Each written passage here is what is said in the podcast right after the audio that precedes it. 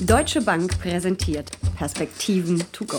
Ihr wöchentlicher Audiopodcast rund um das Thema Börse. In China hat das Coronavirus seinen Ausgangspunkt. Von hier raste die Pandemie um die Welt. Der Lockdown kam dort entsprechend früher. Und früher hat China auch seine Wirtschaft stückweise wieder hochgefahren. Früher als Europa und natürlich auch früher als die USA, wo das Virus noch wütet. Auch die Börsenverluste sind im Reich der Mitte längst nicht mehr so groß. Wir nehmen den chinesischen Volkskongress zum Anlass, um genauer auf das Land und seine Wirtschaft zu schauen. Wir, das sind Uli Stephan, Chefanlagestratege der Deutschen Bank und ich, Jessica Schwarzer, Finanzjournalistin. Leider sind wir immer noch räumlich getrennt, aber wir haben Hoffnung, bald wieder persönlich miteinander diskutieren zu können. Und damit herzlich willkommen zu den Perspektiven to go. Uli, wie ist die Lage in China denn? Die Lage in China verbessert sich. Äh, das war zu erwarten, äh, aber schon etwas überraschend war, dass die Industrieproduktion sich im April sogar positiv entwickelt hat gegenüber Vorjahr, also nicht nur gegenüber Vormonat. Also hier sehen wir schon auch bei der Nachfrage nach Industriemetallen etc., dass sich die Dinge äh, verbessern.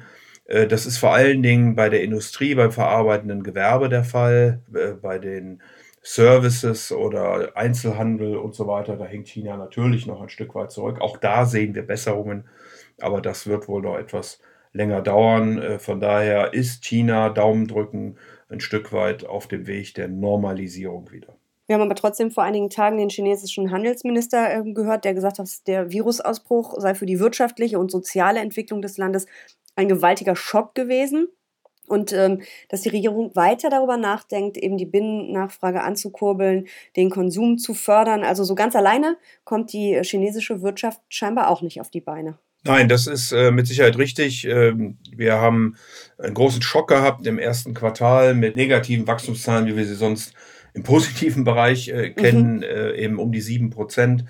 China hat ja einen Plan. Äh, man möchte den Großteil der Bevölkerung 2030 äh, auf einem Einkommensniveau haben wie die großen Industrienationen und man möchte 2049 äh, das größte, wichtigste, reichste, technologisch hochwertigste, wie auch immer Land der Welt sein.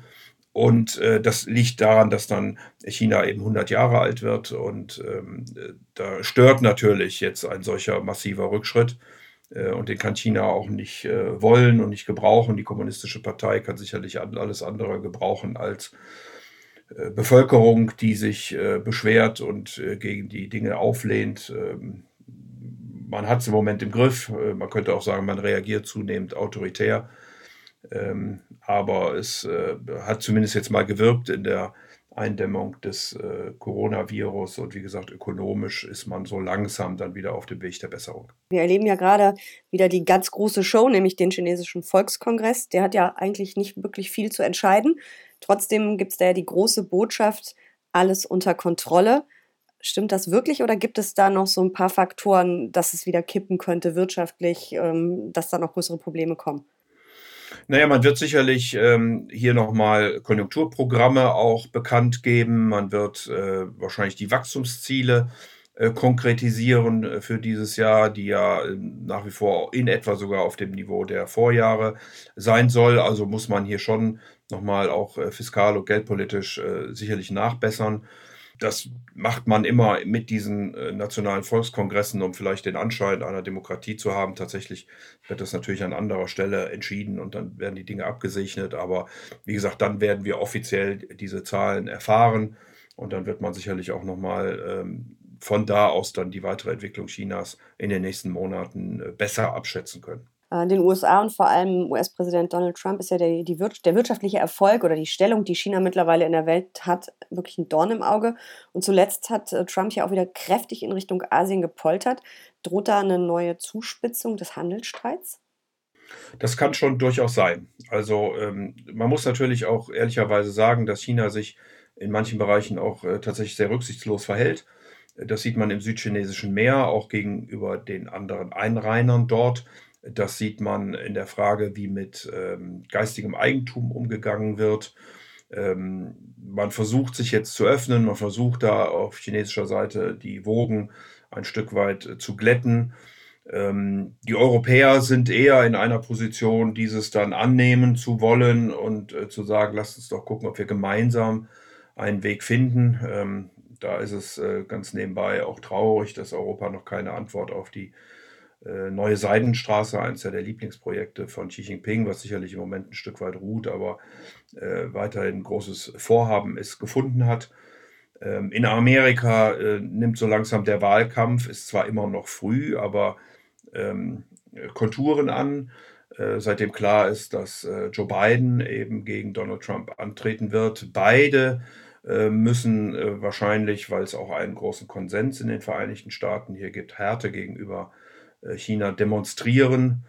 Ähm, allerdings muss äh, Joe Biden äh, ein, ein, ein, eine Gratwanderung hinlegen, weil er auf der anderen Seite eben die doch nicht so harschen Maßnahmen eines Barack Obamas, wo er ja Vizepräsident war, dann auch verteidigen muss. Also das wird interessant anzusehen sein, wie sehr hier China und Handelskonflikt und, und vor allen Dingen die Dinge, die auch dann damit, und ich hatte es ja vorhin genannt, Technologie, geistiges Eigentum, südchinesisches Meer, wie das in diesem Wahlkampf eine Rolle spielt und wie die äh, einzelnen Protagonisten ihre Stellungen dort einnehmen werden. Aber wenn es jetzt wirklich nochmal zu weiteren äh, US-Strafzollen kommen sollte, mit denen ja Trump auch wieder droht, damit schadet er ja auch der US-Wirtschaft am Ende. Er schadet vielen anderen Ländern. Also wenn er diesen Handelsstreit wieder vom Zaun bricht, weil es wird ja auch Reaktionen dann von China logischerweise geben, ähm, ist das nicht eigentlich Gift im Augenblick für die Weltwirtschaft? Ja, natürlich passt das nicht. Man hat auch äh, immer mal wieder jetzt in den letzten Tagen zurückgerudert. Hm, es geht ja auch darum, dass die Chinesen eben zugesagt haben, äh, Agrargüter aus den Vereinigten Staaten zu kaufen. Wenn sie das nicht in der Weise tun, wie zugesagt, dann wird Trump hier sicherlich auch Zustimmung in seinem besonderen Wählerklientel verlieren. Also nochmal, das wird eine spannende Sache und spannend anzugucken sein. Ähm, ich hatte ja schon, äh, oder wir hatten ja schon öfter darüber gesprochen, äh, die Meinung vertreten, dass es auf der technologischen Seite wohl kaum eine Einigung geben wird. China baut auf der anderen Seite äh, massiv äh, auf in Technologie. Äh, die Amerikaner wollen verhindern, dass hier die neuesten Entwicklungen dann nach China exportiert werden. Ähm, also das, ich glaube, dass sich da sehr viel abspielen wird, was diesen ähm, Handelsstreit dann ausmacht, also insbesondere im, im Bereich der Technologie. Das haben wir auch in den vergangenen Tagen erlebt. Die USA haben wieder mit äh, weiteren Beschränkungen gegen den Netzwerkausrüster Huawei ähm, gedroht oder haben die sogar verkündet. Und äh, China droht dann natürlich im Gegenzug auch mit Maßnahmen und in dem Fall gegen Apple, Cisco und Qualcomm. Also die Tech-Aktien ähm, stehen da oder die Technologiekonzerne stehen da definitiv im Mittelpunkt. Absolut.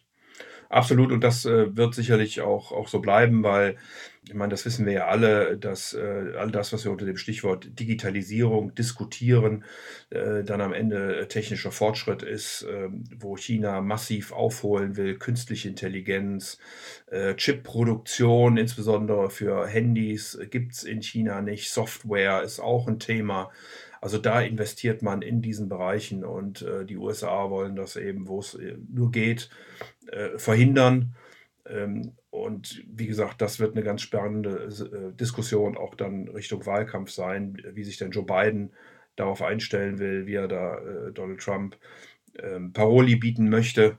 Äh, der sicherlich äh, sehr gut angesehen in seinem Klientel argumentieren wird, dass äh, China unfair mit der WTO umgeht, Arbeitsplätze, geistige Eigentum, also Techniken gestohlen hat, damit zur, Weltmarkt, zur Weltmacht aufsteigt, den USA Konkurrenz macht und mal gucken, wie China dann darauf reagieren wird, ob das eben eine Drohgebärde bleibt, ob Trump auch Maßnahmen ergreift oder ob die ähm, Chinesen dann äh, zurückschlagen. Wie gesagt, da werden wir sicherlich in den nächsten Monaten noch einiges erwarten dürfen. Wie du ja gerade schon gesagt hattest, einiges dieser Kritikpunkte ist ja durchaus berechtigt. Das ist dann die Frage, ob man, ob das unbedingt diplomatisch ist, was die USA da gerade tun. Trotzdem sind chinesische Aktien bei Fondsmanagern extrem beliebt, gerade aktuell. Warum? Ja, weil China eben als erstes Land äh, wieder aus dieser Krise ähm, herauskommt. Das ist das erste, was reingegangen ist. Äh, man hat extrem Maßnahmen ergriffen. Äh, die scheinen ja zu wirken. Jetzt kommt man wieder raus. Die Produktionskapazitäten äh, sind in vielen Industrien wieder an die 100 Prozent herangefahren. Äh, wir hatten ja schon über die Nachfrageseite, Service und so weiter und so fort gesprochen. Da dauert es sicherlich etwas länger, aber das ist aus meiner Sicht ein ganz wichtiger Grund, warum man hier da reingeht. Die, der Markt hat auch ganz ordentlich reagiert, sich wieder erholt seit den Tiefständen Anfang äh, März. Das kann durchaus noch ein Stück weitergehen, äh, weil auch die Gewinnsituation sich jetzt sicherlich nach vorne hin etwas äh, entspannt. Ähm, und äh, mit der großen Gewichtung, die China ja mittlerweile hat als zweitgrößte Volkswirtschaft der Welt, äh, immer noch ein Entwicklungsland sicherlich. Können wir ja, auch es ist ein Schwellenland auch noch ja. an der Börse, ne? Mhm. Ja, natürlich. Das liegt aber an den Kriterien, die ähm, hier aufgestellt werden, an den Börsen äh, natürlich, die dann äh, auf äh, Marktkapitalisierung gehen, aber auch auf Free Float. Also was ist denn wirklich dann an der Börse handelbar, Liquidität der Märkte, Marktzugang vor allen Dingen. Äh, da gibt es ja durchaus noch viele Diskussionen in China, ähm, äh, was sich langsam öffnen will, aber eben noch nicht so weit ist.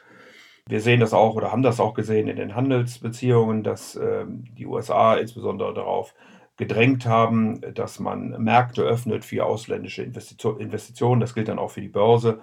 Und dann äh, kann China sicherlich auch in Zukunft äh, größere Rolle spielen, vielleicht sogar dann den Status als äh, Entwicklungsland für die Börsen äh, verlassen. Und das wird dann sicherlich noch mehr Investoren äh, in dieses Land äh, ziehen, beziehungsweise an die chinesischen Börsen. Wie viel China gehört denn ins Depot?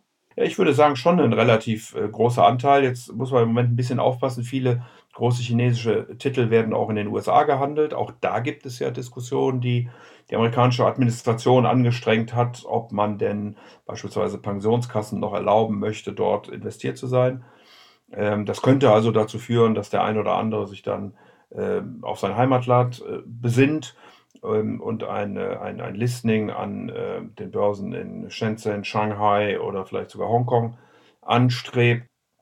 Also ähm, ich würde sagen, dass man schon mit einem nennenswerten Anteil, der sicherlich äh, über 10 Prozent liegen sollte, in China investiert, also China und Hongkong investiert sein sollte und den Dingen, die dann da drumherum hängen, das halte ich schon für die großen aufstrebenden Märkte, gerade auch in Technologie. Also China hat eben auch große, große Technologieunternehmen äh, und ist eben, wie wir das ja vorhin schon diskutiert haben, auch da äh, im, im Aufholprozess äh, zu vor allen Dingen den Vereinigten Staaten. Und äh, ich denke mal, das ist eher ein Thema für einen äh, Fondsmanager, also einen aktiv gemanagten Fonds, weniger für einen ETF und wahrscheinlich noch weniger für Einzeltitel, oder? Ja, nochmal, man muss eben dann genau gucken, wo kann man überhaupt die Aktien handeln, wie kann man sie handeln. Äh, es gibt einige Indizes in äh, China, der äh, Chinext äh, beispielsweise, so etwas wie ein neuer Markt bei uns verrückte Bewertungen zum Teil. Die Dinge werden in Hongkong gehandelt als Aktien in China, dann in US-Dollar oder eben auch in chinesischen Renminbi, zum Teil in den USA. Also da muss man sich schon ein bisschen auskennen. Man hat auch nicht überall Marktzugang immer noch. Deswegen auch, wie gesagt, Entwicklungsland. Äh, deswegen ist das wahrscheinlich auf einer Einzeltitelbasis für ähm, ja, normale Anleger etwas komplizierter. Mhm. Also China gehört auf jeden Fall ins Depot, aber bitte die Umsetzung den Profis überlassen. Vielen Dank für diese Perspektiven. To go. Sehr gerne.